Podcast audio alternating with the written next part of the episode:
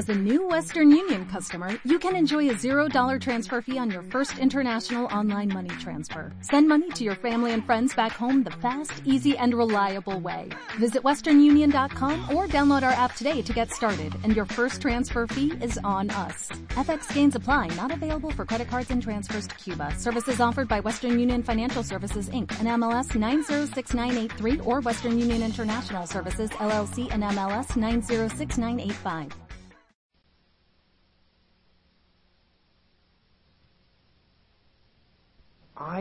El coeficiente intelectual predice tan solo del 10 al 20% del éxito en la vida, del éxito profesional.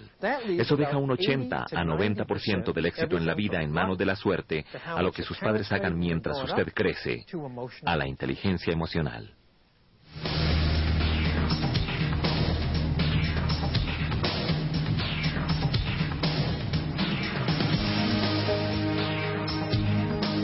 Inteligencia Emocional con Daniel Goldman. La financiación para el programa Inteligencia Emocional con el Dr. Daniel Goldman fue un aporte de la librería Barnes Noble, que suministra libros tan lejos como la mente puede alcanzar, y por barnesandnoble.com, ofreciendo títulos agotados en impresión y conversaciones en línea con autores especializados y más.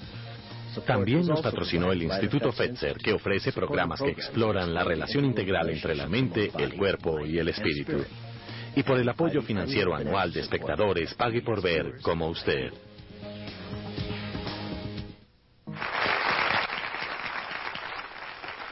El doctor Daniel Goldman es el autor de Inteligencia Emocional y Trabajando con Inteligencia Emocional.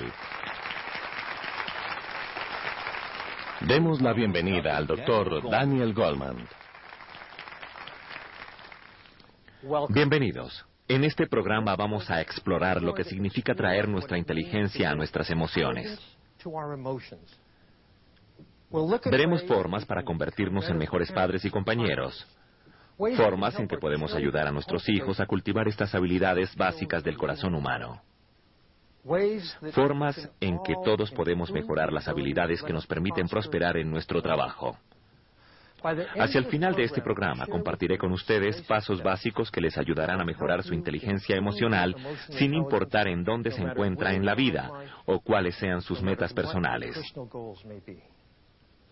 Hace algún tiempo, mi esposa y yo salíamos de la ciudad de Nueva York conduciendo.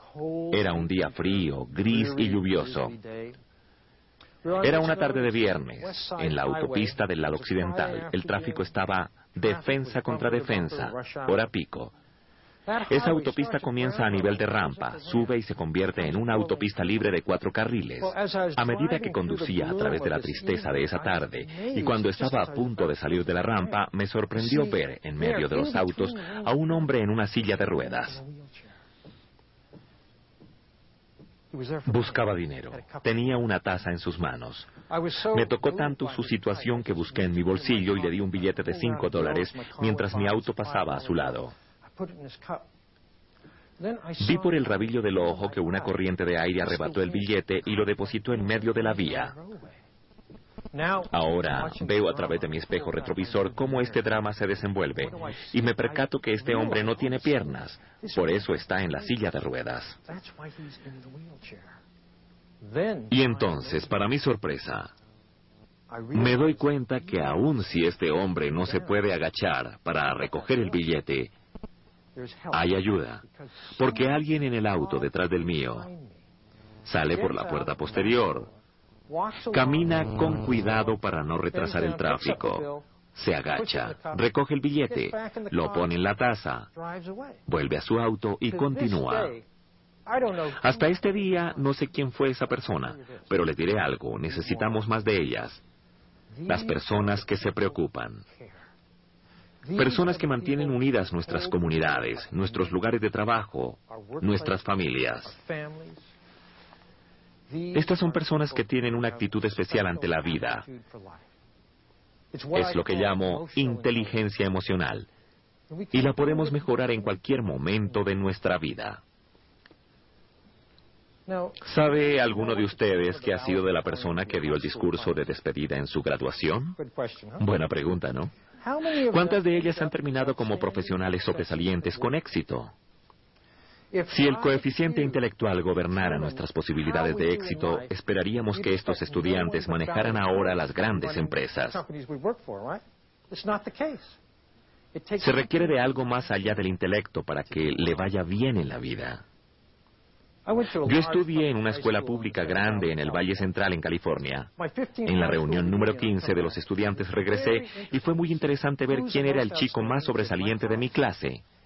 No fue quien nos despidió. No fue el chico con los puntajes más altos de entrada a la universidad, ni el editor del libro anual de la escuela.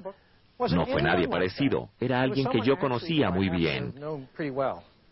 Era un chico muy bueno académicamente, pero era un ser humano excelente. Era alguien que escuchaba, muy cortés, que se interesaba, alguien con quien uno quería pasar tiempo. Era el tipo de persona que agradaba a las personas. Y 15 años después, era el vicepresidente de una compañía incluida en Fortuna 500. Para mi escuela, eso era muy bueno. Este chico no tenía el coeficiente más alto en la clase.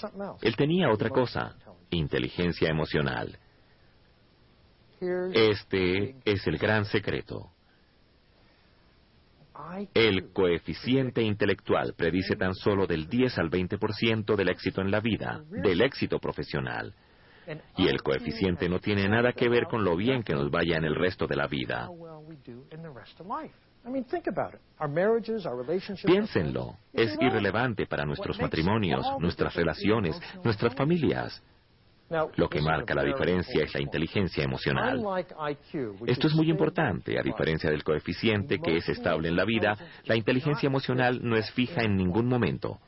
Continúa mejorando a través de cada década de vida, en promedio.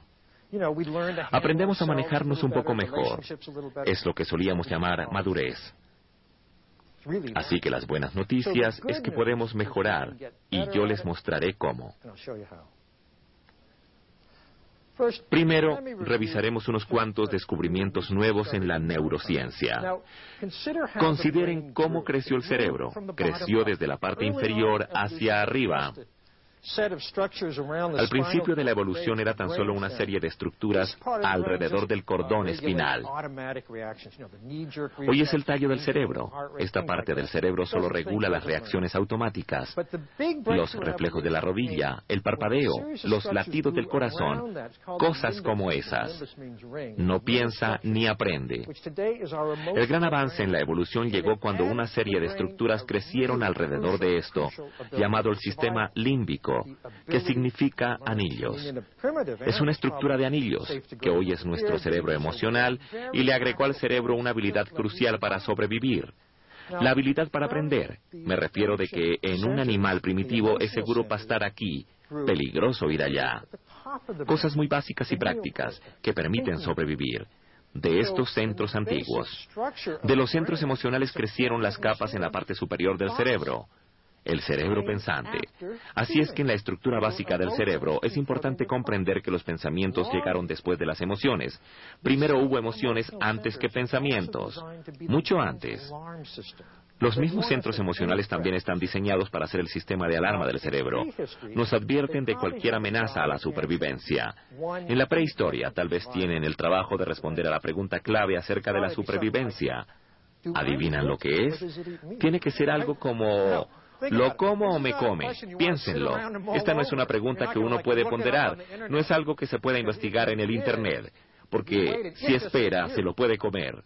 Y entonces sus genes no pasarían hasta nosotros. Nuestros ancestros tenían respuestas muy rápidas a la pregunta, ¿me come o lo como? Así que en el cerebro moderno, estos mismos centros emocionales están listos a tomarse el cerebro en un momento porque en tiempos remotos era necesario para la supervivencia. Si hay una emergencia, esta decisión de que tenemos que hacer algo pronto es hecha sobre todo por un órgano llamado la amígdala. Amígdala significa forma de almendra en griego. Es una estructura en forma de almendra. Y la parte clave es que es allí en donde se almacena la parte emocional de la memoria. Sabemos que el cerebro almacena diferentes partes de los recuerdos en lugares diferentes. Así que todo lo que nos ha sucedido, que nos ha enfurecido, nos ha asustado o nos ha hecho muy felices se almacena en la amígdala. Hace unos cinco años, un científico neural, Joseph Leduc, de la Universidad de Nueva York, descubrió lo que es una especie de callejuela sucia en el cerebro. Una conexión entre el tálamo y la amígdala. Esta conexión es muy pequeña y muy rápida. Este circuito le permite a la amígdala revisar todo lo que nos sucede de momento a momento. Si algo que sucede ahora es parecido a algo sucedido antes que nos enfureciera o nos asustara o nos alegrara. Bien, si encuentra un parecido, algo que nos asustó antes es parecido a algo que sucede ahora, activa un llamado secuestro por la amígdala y toma el resto del cerebro porque es una emergencia. Las señales de un secuestro por la amígdala son tres. Se tiene una reacción repentina y rápida. Es una emoción muy fuerte. Y tercero, cuando se calma todo, uno se percata de que hizo algo muy inapropiado.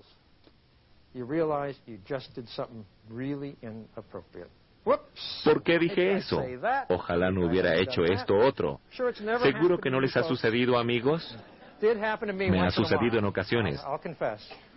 Al finalizar el programa compartiré con ustedes algunas formas para evitar los secuestros por la amígdala. Es una habilidad muy útil. Un punto clave. La amígdala aprende su repertorio en su mayor parte durante la infancia y piensa de una manera bastante infantil. Un secuestro por la amígdala puede ser algo así. Este tipo me está enfureciendo tanto que quiero golpearlo. Es como un niño.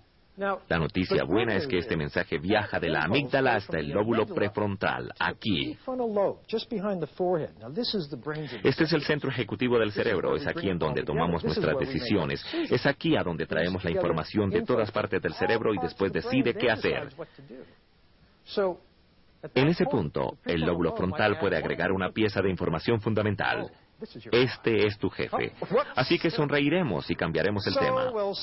Como ven, hay neuronas en la zona prefrontal que reciben estos impulsos emocionales de la amígdala. Y ellas tienen el poder de negarse a continuar. Se llaman neuronas inhibitorias. En realidad son neuronas que dicen no. Esa es su respuesta. Decir no. Si no funcionan bien, los resultados pueden ser desastrosos.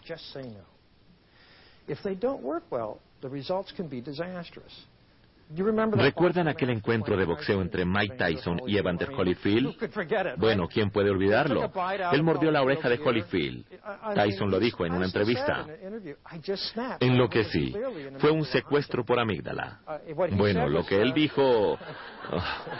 No utilizó esa frase, por supuesto. Lo que él dijo fue, en lo que sí, fue un asalto injusto y le recordó lo que había sucedido en otra ocasión y decidió hacerlo. Lo interesante fue un reporte de un psiquiatra que examinó a Tyson y ese psiquiatra dijo, Tyson demostró un déficit de control ejecutivo. En la jerga de los psiquiatras significa deficiencia en las neuronas prefrontales. Las neuronas de las que hablaba hace un momento son las neuronas que nos permiten rechazar, así que desde un punto de vista psiquiátrico, él sufrió de una deficiencia en las neuronas que inhiben los impulsos. Desde otro punto de vista, uno puede pensar que su amígdala recibió una respuesta equivocada a la pregunta, ¿muerdo yo o me muerde él?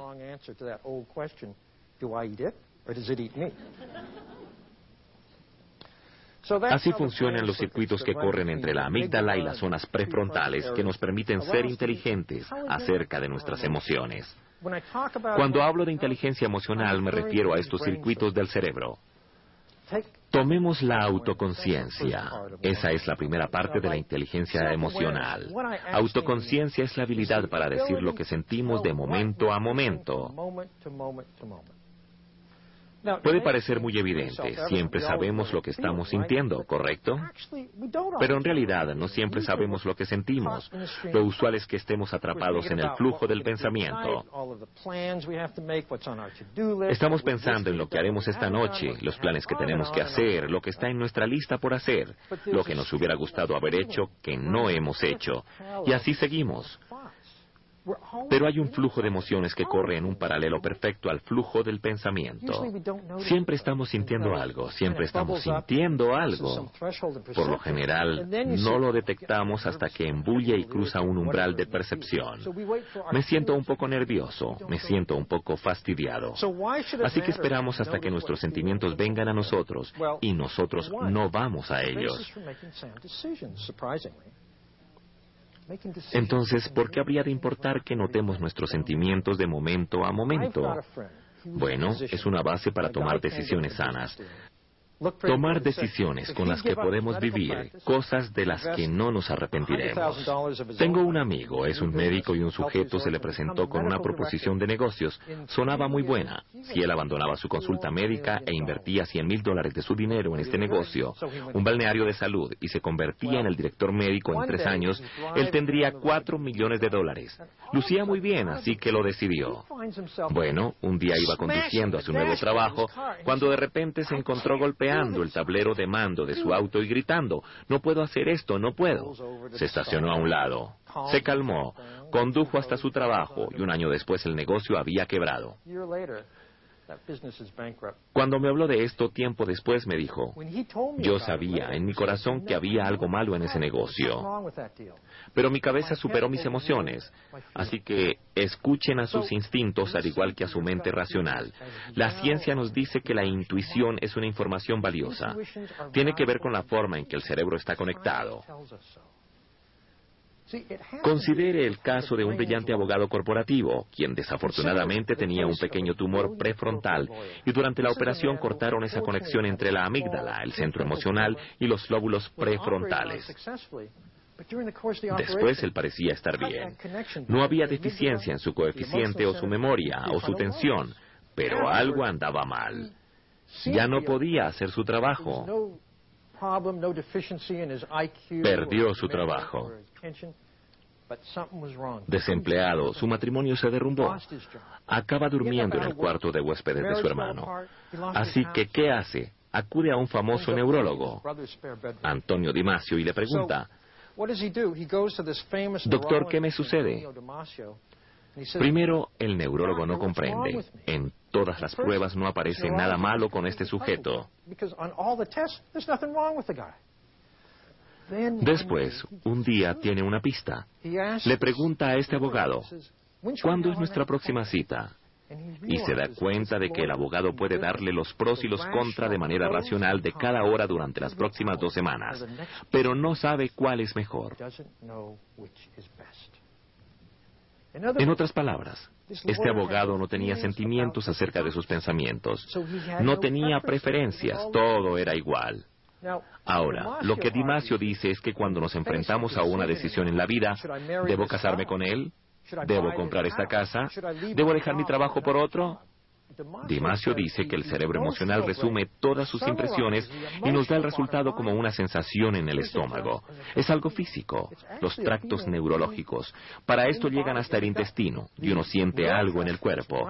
Se siente bien, no se siente bien. Esa expresión, se siente bien, es verdad de una manera literal. De otras maneras, los instintos son correctos, son datos importantes. No es que debamos arrojar a un lado los hechos, eso no es lo que digo, pero sí debemos dar a nuestros instintos e intuiciones su espacio.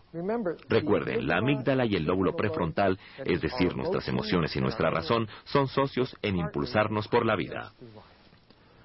Hace 2500 años, el filósofo griego Aristóteles escribió, Cualquiera puede enfadarse, eso es fácil.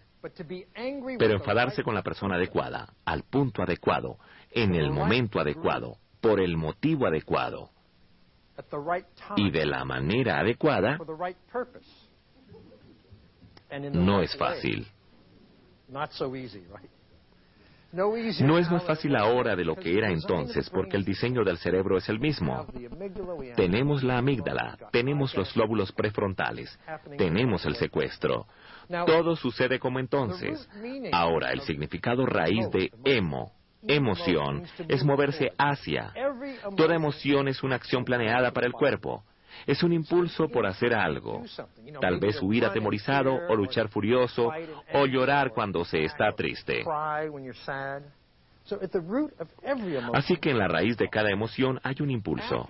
Después de la autoconciencia, la segunda emoción de la inteligencia emocional es el manejo de nuestras emociones, controlar esos impulsos. El mejor estudio de esto se ha realizado en niños de cuatro años. Permítanme contárselos es la prueba del malvavisco.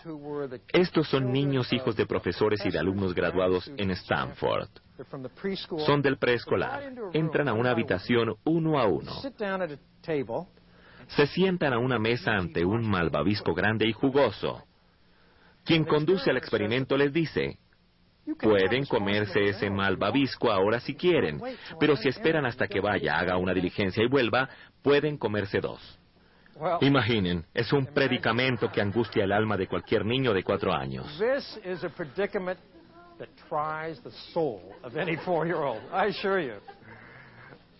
Algunas veces miran al otro lado, como si no estuviera pasando. Se alejan y cantan y bailan, intentando distraerse.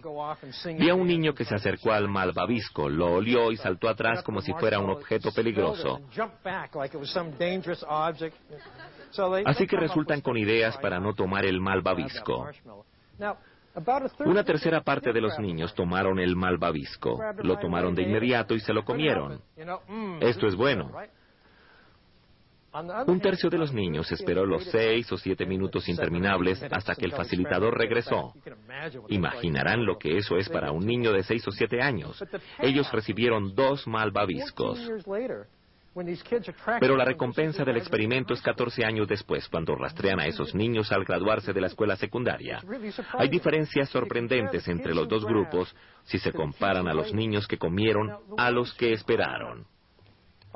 Los que comieron de una vez se derrumban ante la presión, se irritan con mayor facilidad, se enfadan con amigos, no son muy populares, no pueden resistir la gratificación al perseguir sus objetivos. Los que esperaron son lo contrario, son tranquilos y muy estables ante los problemas, muy tranquilos y compuestos, muy populares.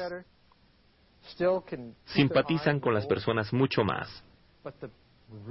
Todavía mantienen su vista en su objetivo con mayor facilidad, pero la verdadera sorpresa llegó cuando compararon los exámenes de admisión a la universidad. Resultó que los niños que esperaron comparados a los niños que comieron de inmediato tenían una ventaja de 210 puntos. Son 210 puntos de 1600. Es una gran diferencia. Yo tuve la oportunidad de ir a Princeton y hablar con las personas que preparan estas pruebas. Estaban sorprendidas.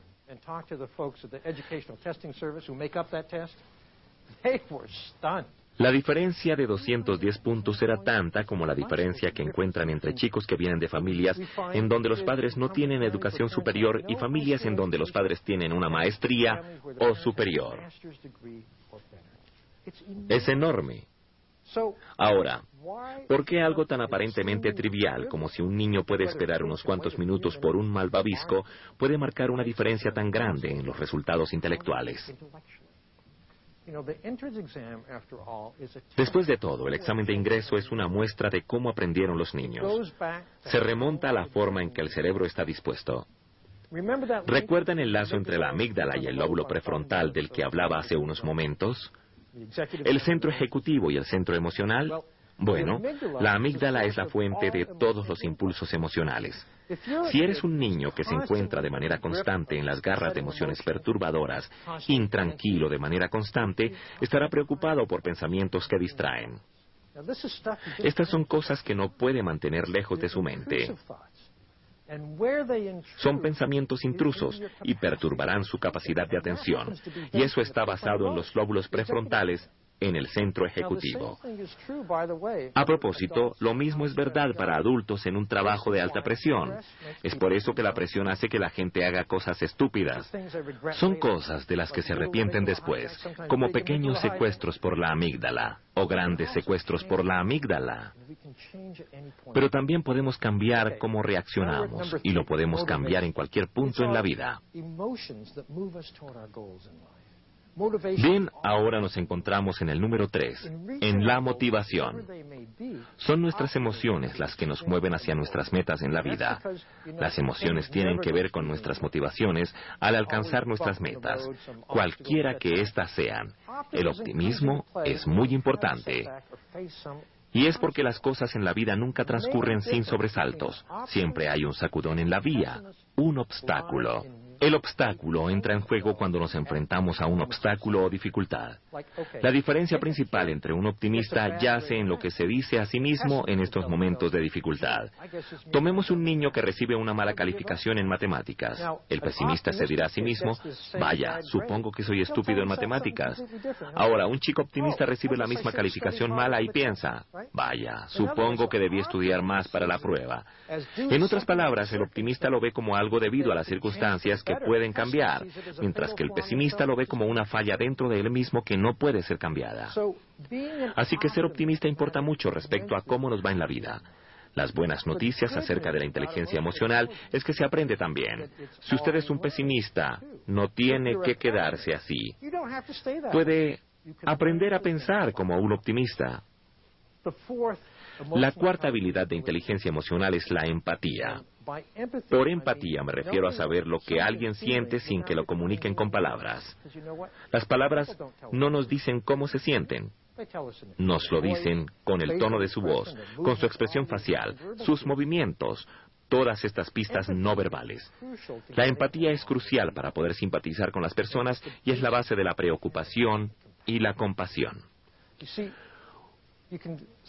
Uno puede ver las raíces de la empatía desde muy temprano en la vida, aún en bebés. A veces cargamos a un bebé que al escuchar a otro bebé llorar, comienza a llorar en simpatía con aquel. Ya eso es empatía. El bebé responde a la manera en que se siente otro.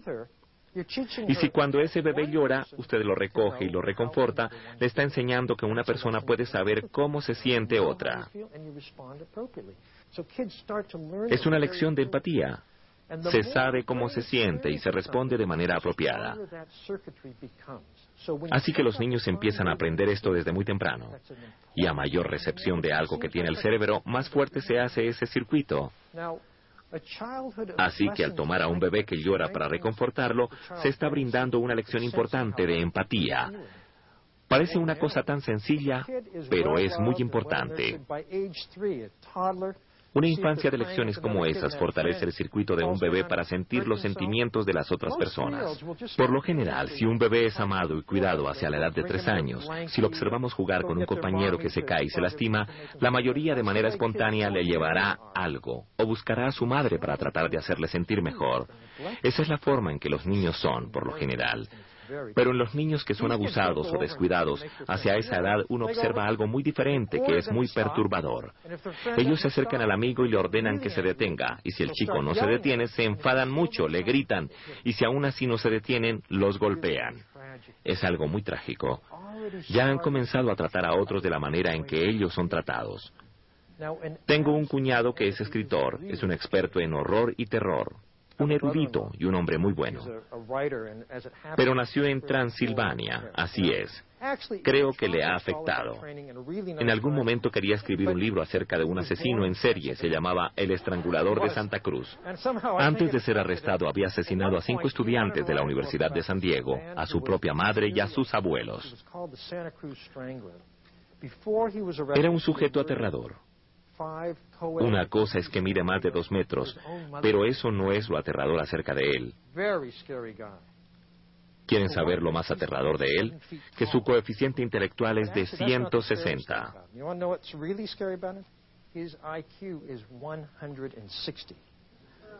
Es un genio certificado. Ese es el punto. La relación entre el coeficiente intelectual y la empatía es de cero.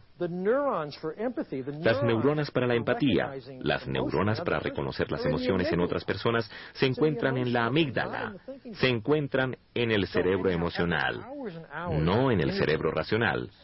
Así que después de horas y horas de entrevistar a este estrangulador, mi cuñado sacó la valentía para hacerle la pregunta que se muere por hacer.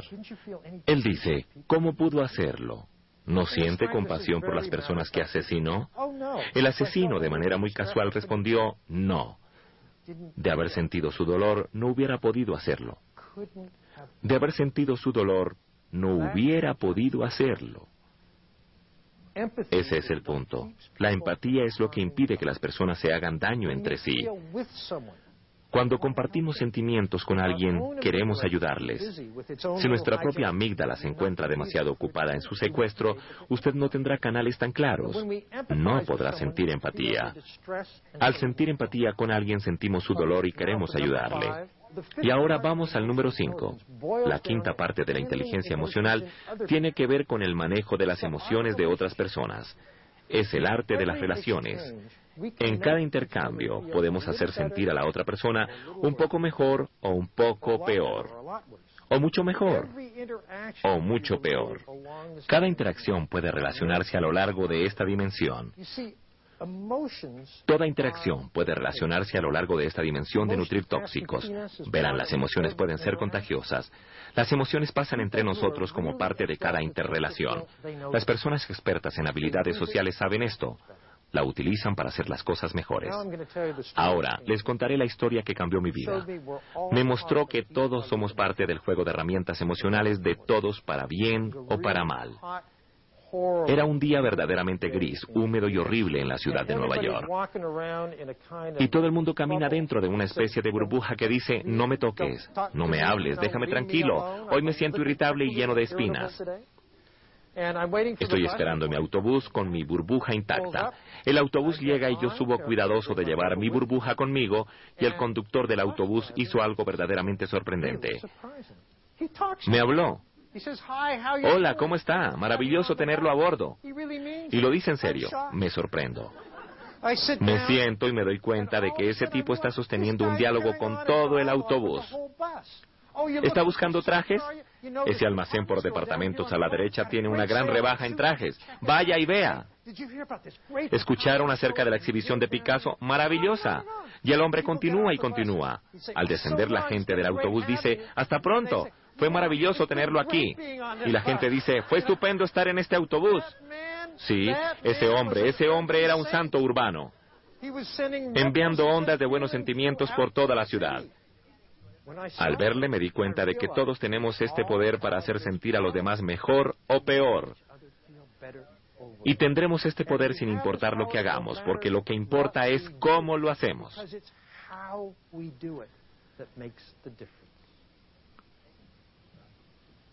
Permítanme decirles de una manera en que todo esto marca una gran diferencia en nuestras vidas. La ciencia encuentra ahora que ser inteligente acerca de nuestras emociones es bueno para nuestra salud. Es correcto. Bueno para nuestra salud. Algunos de los lazos más fuertes acerca de nuestro cerebro y de nuestro cuerpo son entre nuestro centro emocional y el sistema inmunológico y el centro emocional y el sistema cardiovascular. Eso significa que nuestras emociones tienen una gran parte en nuestra resistencia a los resfriados y los virus y nuestra susceptibilidad a las enfermedades del corazón.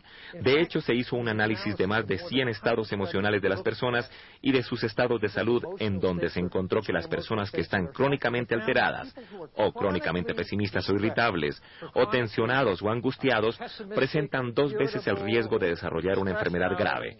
Y me refiero a enfermedades graves de cualquier índole. Y dos veces el riesgo es una proporción alta, porque es tan grande como el factor de riesgo por fumar. Así que una clave para manejar la tensión en su vida, para manejarla mejor, es darse formas de recuperarse, formas de calmarse de lo que le esté alterando.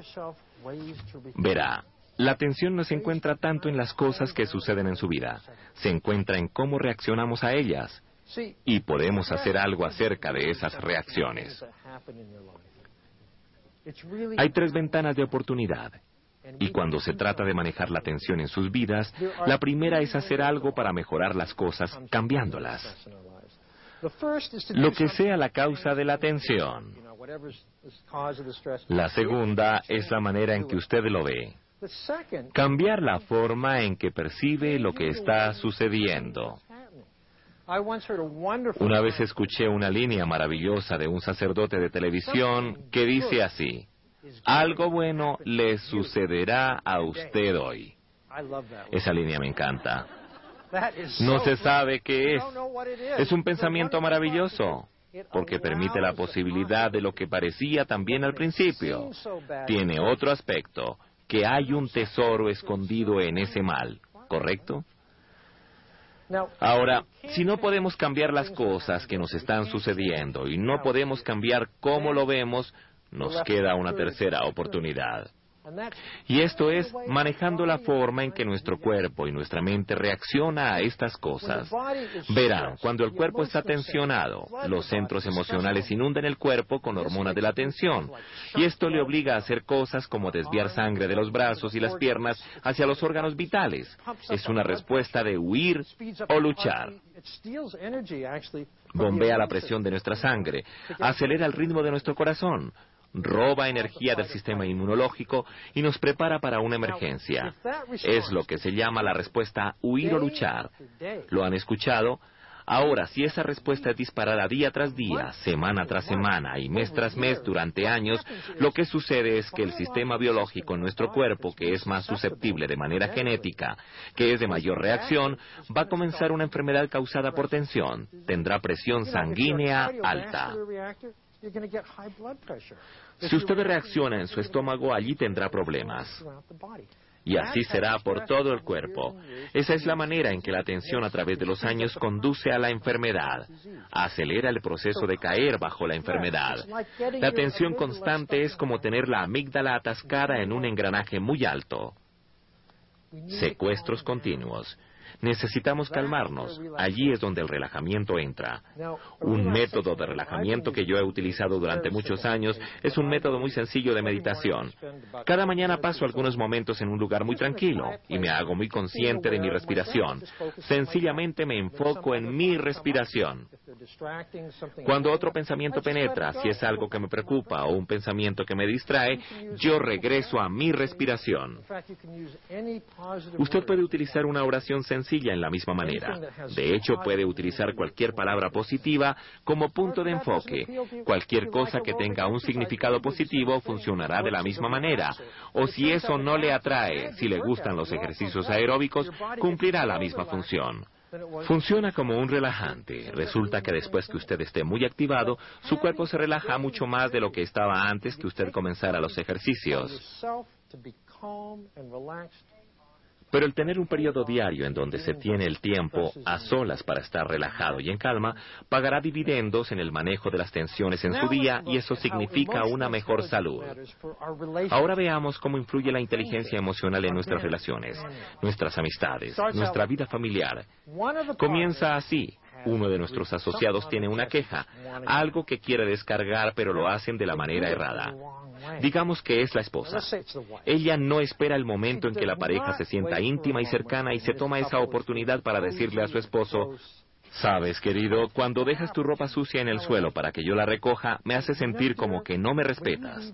Así que me sentiría mejor, querido, si tomas tu ropa sucia y la pones en la lavadora tú mismo. Ella no hace eso, en cambio espera hasta que está furiosa, bien caliente, y su amígdala secuestrando como loca. Eres el desordenado más grande que he visto en mi vida. Esa no es una crítica efectiva, es un ataque al carácter. ¿Qué se hace cuando nos atacan? Es apenas natural. Uno se defiende. Así que el que sale con una excusa débil como, bueno, la recogí la semana pasada, tal vez solo las medias, pero bueno, o él contraataca. Pero tú deja los platos en el lavaplatos para que yo los limpie. Esto solo empeora las cosas, ya sea una excusa débil o un contraataque. Porque cuando se tiene una queja, lo que se quiere es ser escuchado. La persona que se queja quiere ser comprendida. Así que si no se siente escuchado, la próxima etapa natural es aumentar el volumen.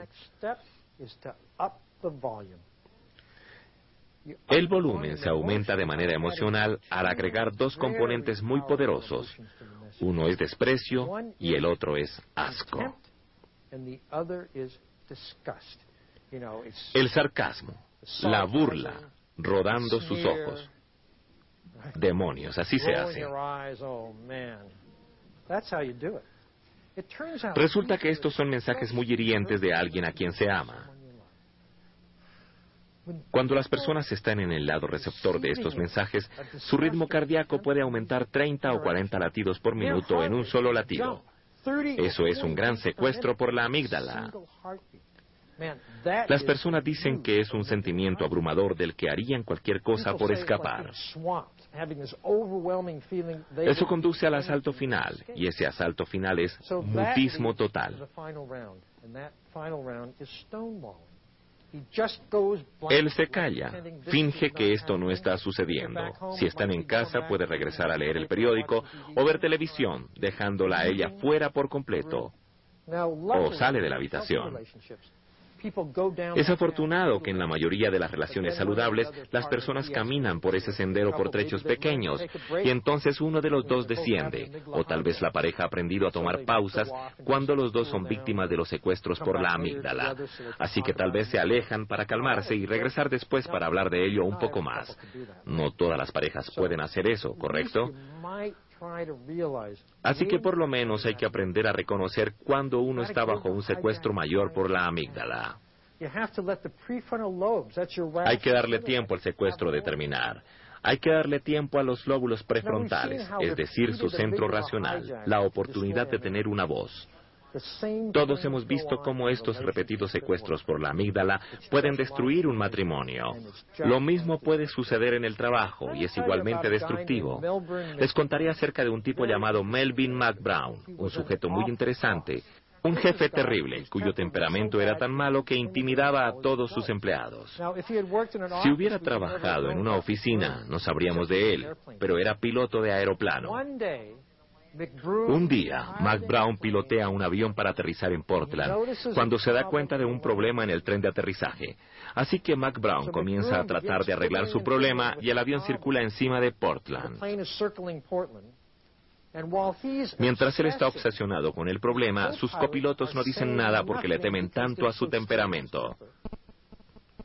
Pero los indicadores de combustible bajan, bajan y bajan. Nunca dijeron nada.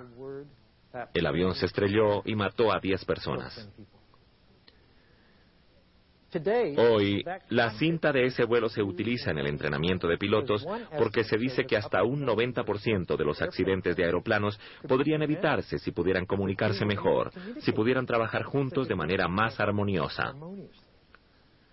Ahora, la cabina de mando de un avión es como el microcosmo de una compañía.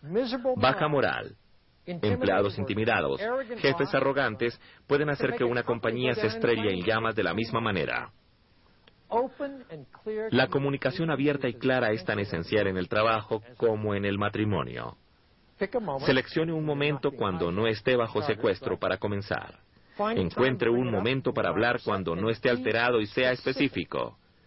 Diga con exactitud lo que están haciendo mal de una idea de lo que pueden hacer bien. De esa manera usted no lo secuestrará. Tal vez lo escuchen de verdad. Recuerde que su meta no es probar que usted tiene la razón y ellos están equivocados, es trabajar mejor juntos. Y para trabajar bien juntos, ¿qué se necesita? Inteligencia emocional. La necesitamos, pero dentro de poco tal vez haya menos alrededor. ¿Quieren escuchar las malas noticias acerca de la inteligencia emocional? Es que parece que los niños la están perdiendo. Parece disminuir. Es un problema nacional. Los mejores datos vienen de una muestra aleatoria de 2.000 niños alrededor de la nación. Estos fueron niños calificados por sus padres y profesores, adultos que los conocen muy bien. Se hizo dos veces, con una década y media de diferencia. Y durante esa década y media, los niños de América han mostrado una fuerte disminución. No es que ya no sean niños maravillosos, por supuesto que lo son, pero algo está sucediendo. Eran más ansiosos y deprimidos, más desobedientes y solitarios, más furiosos. Descendieron en 42 puntos de inteligencia emocional.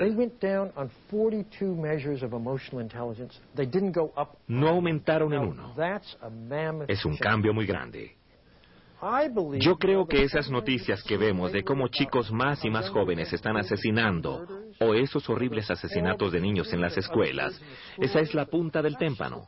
Por eso me he convertido en un abogado de cursos en alfabetización emocional. Creo que es importante dictar estos cursos en las escuelas.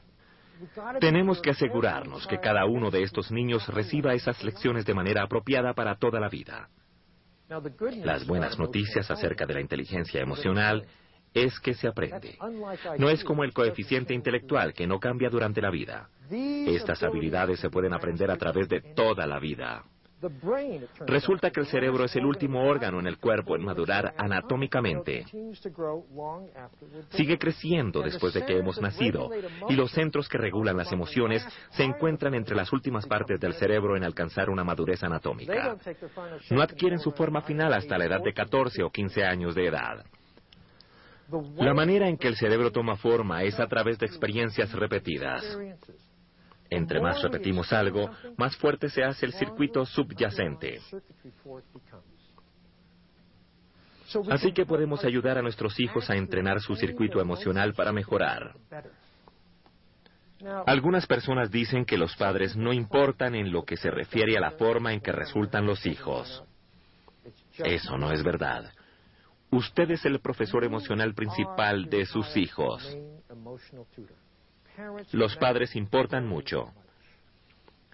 Si usted se da cuenta de que su hijo está aprendiendo lecciones tan importantes de usted, le da una forma muy diferente de ver esos momentos en que su hijo está alterado. Verá que esos son momentos para enseñar una lección pequeña en inteligencia emocional. Digamos que una niña de 10 años llega a la casa llorando porque sus amigos no quieren jugar con ella. Un melodrama muy común a esa edad. Lo que usted puede hacer es mostrarle que primero se sintió lastimada y ahora está furiosa, y eso le ayuda a aprender cómo una emoción conduce a la otra y así construir autoconciencia.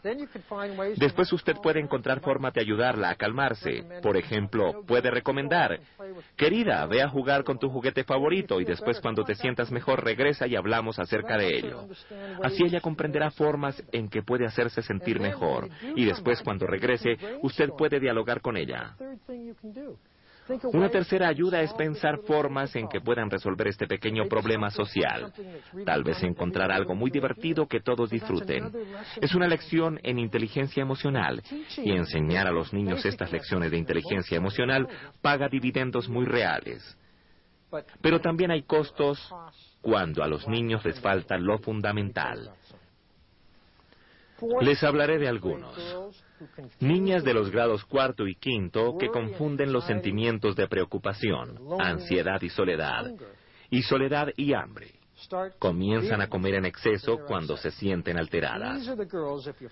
Estas son las niñas que si se siguen a través de sus años de adolescencia se encuentran en el riesgo más alto de desórdenes alimenticios. Si vemos a los chicos de segundo y tercer grado que son más activos e inquietos e impulsivos, si los seguimos a través de sus años de adolescencia, tienen de tres a seis veces más probabilidades de ser violentos o de ser arrestados. Y si vemos a las chicas impulsivas, ellas no se tornan violentas, sino que quedan embarazadas. Los chicos del patio de escuela tienen una deficiencia en empatía e interpretan rostros neutrales como hostiles. Así que se ven rodeados por chicos que están en contra de ellos. No se ven como molestando a los chicos, sino como defendiéndose. Pero los chicos pueden aprender estas habilidades básicas si nos molestamos en enseñarles.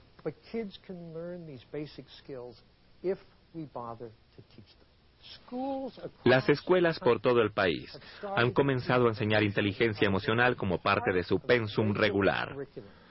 Una de las grandes historias de éxito es en New Haven, Connecticut. Este es un lugar en donde cada uno de los 19.000 chicos de esa población tiene una clase de lo que llaman desarrollo social. Comienza en los primeros años y llega hasta la secundaria. Me he sentado en esas clases y he observado. Una de mis cosas favoritas es que en cada salón de clase hay una luz. Sobre la pared hay una luz roja y una amarilla y una luz verde. Y escrito dice, cuando estés alterado, cuando puedas hacer algo que te pueda meter en problemas, recuerda la luz. Luz roja, detente.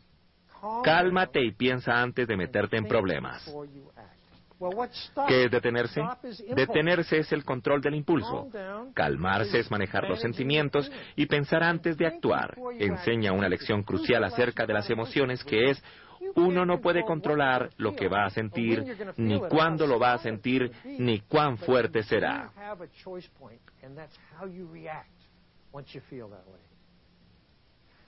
Pero sí hay una opción. ¿Cómo se reaccionará una vez que se sienta de esa manera? Después, hay una luz amarilla. Piensa en todo un montón de cosas que puedes hacer y cuáles serán las consecuencias. Y la luz verde escoge la mejor y pruébala. Yo lo intenté, es un consejo muy bueno, lo recomiendo. Hay una gran diferencia en las escuelas en donde se enseñan buenos programas. Los niños en esas escuelas no solo tienen más inteligencia emocional, tienen menos problemas, como peleas, abuso de sustancias, abandono de la escuela y otros relacionados. Y es muy interesante que los niños en estas escuelas tienen calificaciones más altas, porque pueden prestar atención, pueden aprender. Sus amígdalas no están enloqueciendo.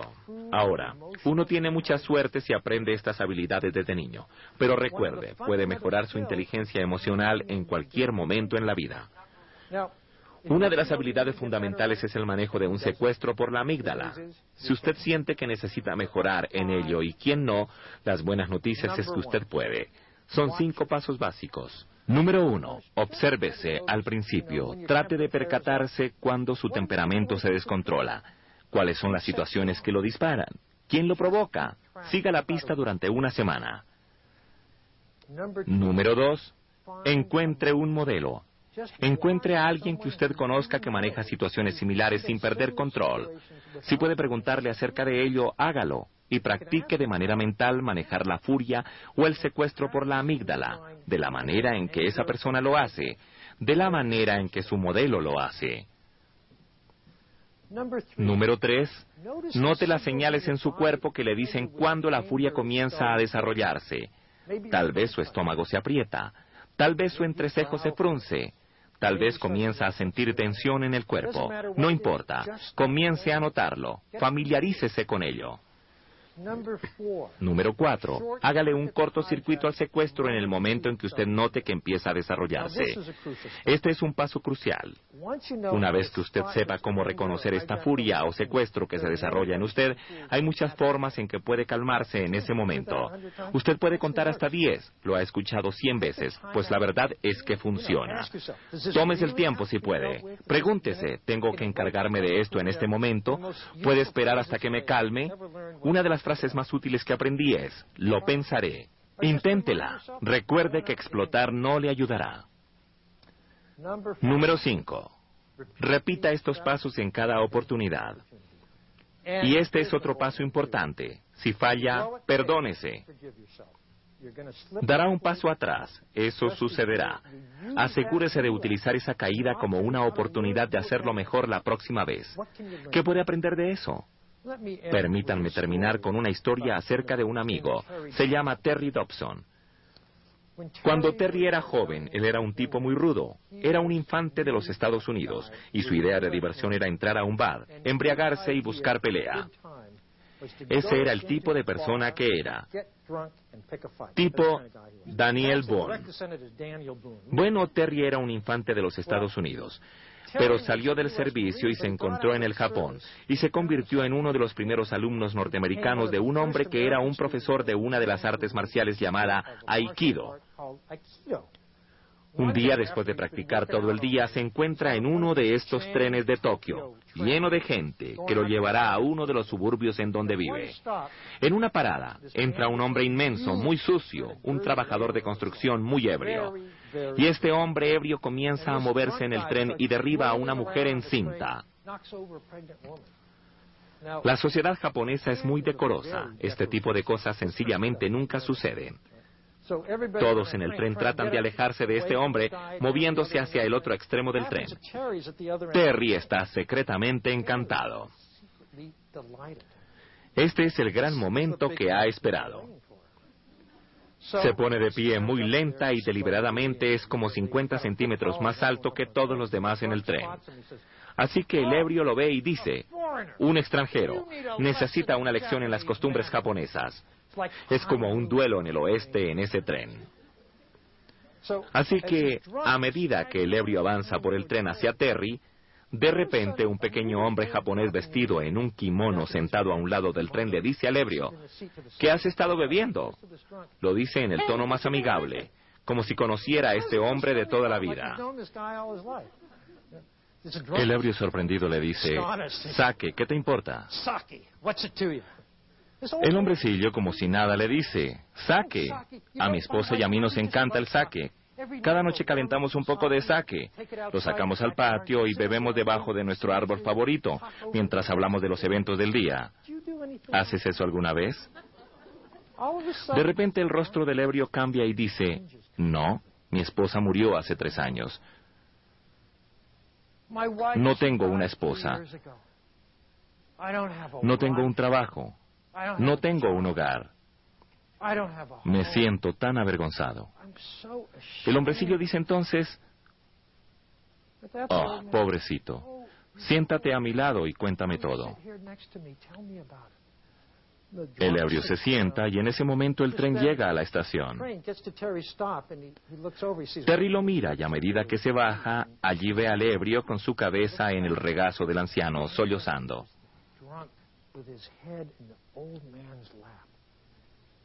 Esa es brillantez emocional.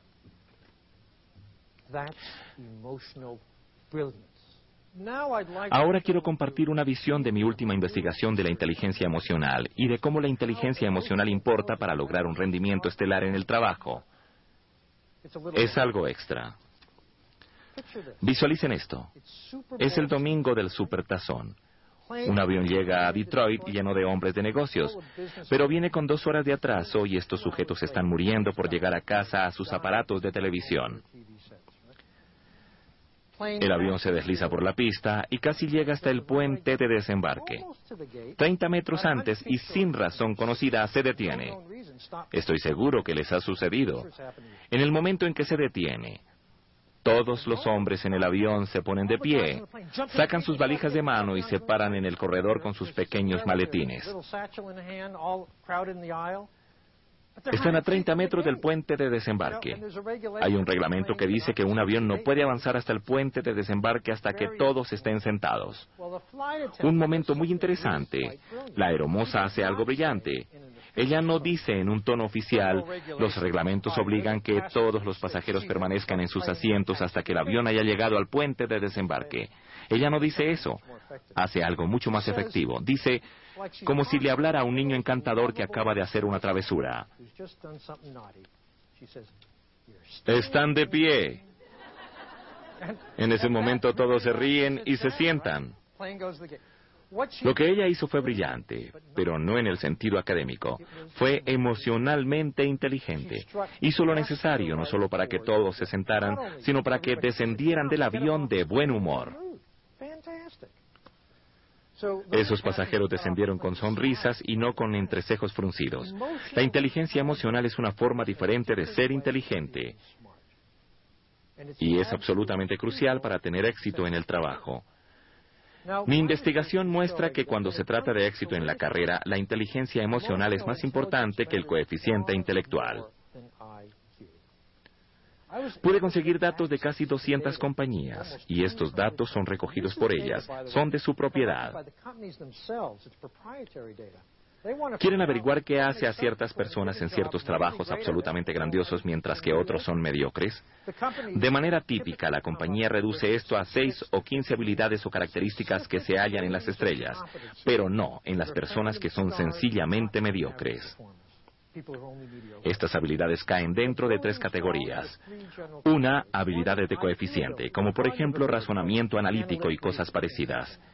El segundo grupo, habilidad técnica, como ser capaz de programar una computadora, cosas específicas como esas. El tercer grupo son habilidades basadas en inteligencia emocional. Trabajo en equipo, colaboración o iniciativa, confianza. Así que analicé la proporción de estas habilidades y encontré que para trabajos de toda clase la inteligencia emocional cuenta dos veces más. Dos veces más que el coeficiente intelectual más la habilidad técnica combinada en un rendimiento estelar. A medida que se asciende en la organización, más importa. En los niveles superiores de liderazgo, la inteligencia emocional aparece en un 85% de las características que marcan a las estrellas de los mediocres.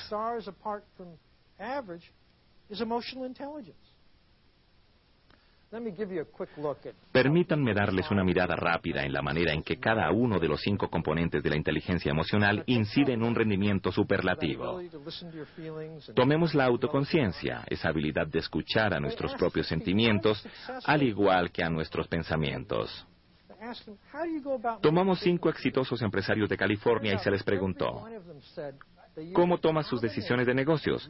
Y resultó que cada uno de ellos dijo que utilizaba una combinación de escuchar sus instintos y los datos relevantes. No hubo uno que dijera que sus decisiones se basaban tan solo en datos. Todos revisaban lo que los datos parecían indicarles contra lo que sus sentimientos les decían y tomaban su decisión. Consideraban también los dilemas que todos enfrentamos al tomar decisiones de carrera, que queremos mantener con nuestros valores más profundos, nuestras metas de vida, nuestros instintos, el sentido de que lo que hacemos es lo correcto. Eso es lo que nos ayuda a mantenernos en el camino. Y nos ayuda a tomar decisiones en nuestras vidas, que se sentirán bien un mes o un año después.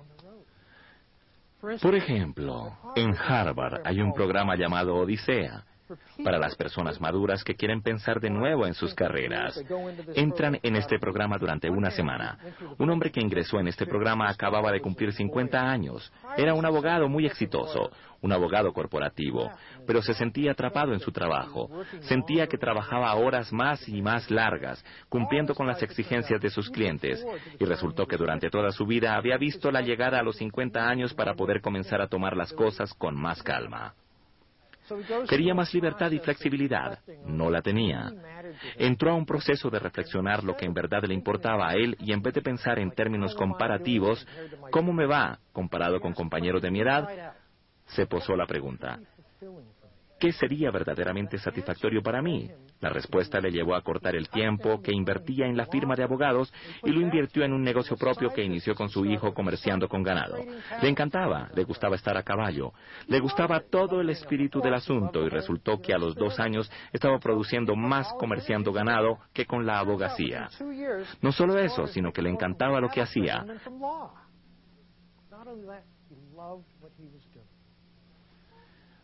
Así, que veamos la segunda parte de la inteligencia emocional, el manejo de las emociones. De alguna manera eso significa que también podemos manejar nuestros impulsos que interrumpen nuestros flujos. Bueno, hay un estudio de más de 4.000 personas de negocios, un estudio acerca del autocontrol, o que también se pueden manejar los impulsos durante el curso de ese estudio. Tres de estas personas se metieron en graves problemas. Un gerente despedido por acoso sexual, un tesorero de compañía que divulgó secretos de la compañía y el presidente de una compañía compañía que arrestaron por malversación de fondos de la compañía. Adivinen, esas tres personas tenían los puntajes más bajos que se habían visto en autocontrol. Manejar nuestros impulsos bien, sencillamente decir no, es la clave a nuestra integridad y confiabilidad. También el ser concienzudo y responsable. También eso tiene sus beneficios. Las personas que pueden ser concienzudas, esto quiere decir en los que se puede contar para mantener sus promesas, entregar las cosas a tiempo, etc., son empleados privilegiados. Vi los datos de una compañía que tenía que despedir a un número de personas, muchos vendedores. Era una gran compañía de suministros. Resultó que la responsabilidad del empleado, lo confiable del empleado, contaba tanto como su promedio de ventas. Una de las grandes señales de la motivación esta es la tercera característica de inteligencia emocional. Es un impulso constante por mejorar su desempeño. Son personas que se encargan de recibir información acerca de lo bien que se desempeñan y en trabajar en hacer cambios que representen mejoría. Siempre quieren mejorar. Tratar de mejorar paga. Consideren estos 59 empresarios que se desempeñaban en alta tecnología, en su mayoría científicos de investigación. Cada uno de ellos había comenzado una compañía que aprovechaba alguna tecnología nueva e innovadora. Después de cinco años, resultó que los que estaban en la parte más alta del impulso por lograr tenían un aumento promedio en sus ventas de un millón de dólares por año. Y 50 o más empleados a los que les faltaba ese impulso por el logro, ¿saben lo que les sucedió? Es muy interesante, sus resultados eran muy pobres. Tenían cuatro o menos empleados, vendieron sus negocios con pérdida, muchos de ellos sencillamente se rindieron. El impulso por el logro es una de las características más cruciales para alcanzar el éxito. Para todos, la cuarta forma en que la inteligencia emocional importa en el trabajo involucra a la empatía, la habilidad de reconocer cómo se sienten las personas y cómo responden a uno.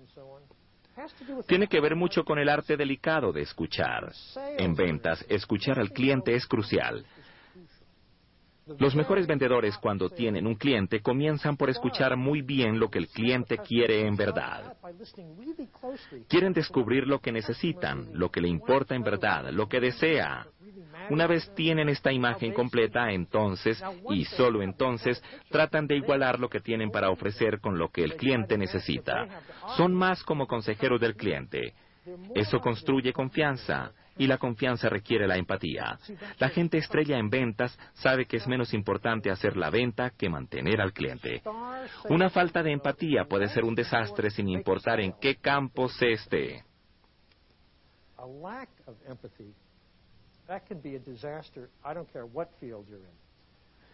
Una amiga fue a un doctor. La estaban tratando por un coágulo de sangre en la pierna. Él le explicó lo que iba a hacer. Uno de los riesgos de la cirugía era que tal vez perdería la pierna. Ella estalló en llanto y saben lo que él dijo, si usted va a llorar tendrá que encontrar otro médico.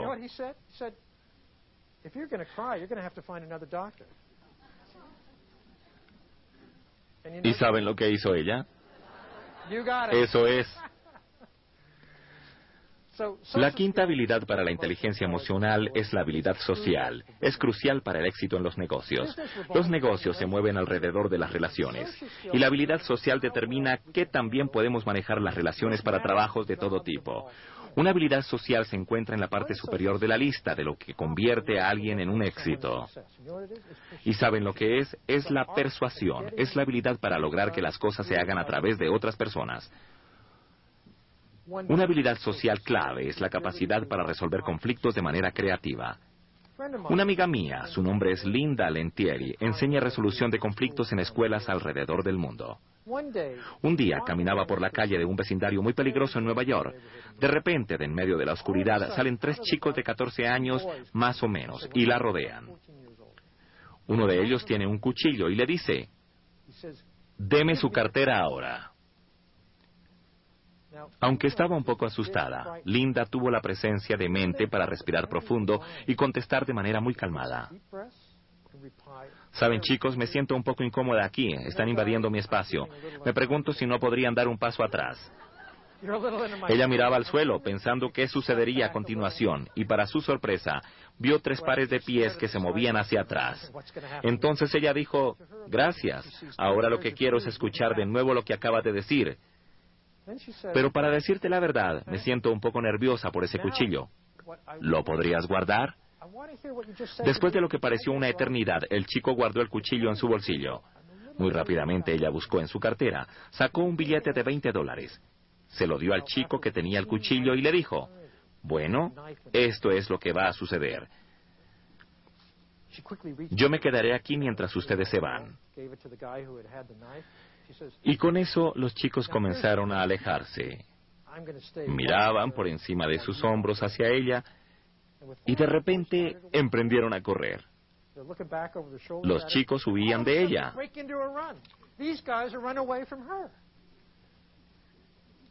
Ese pequeño milagro apunta al poder de trabajar con inteligencia emocional. Tenemos tiempo para un par de preguntas. Sí, señora.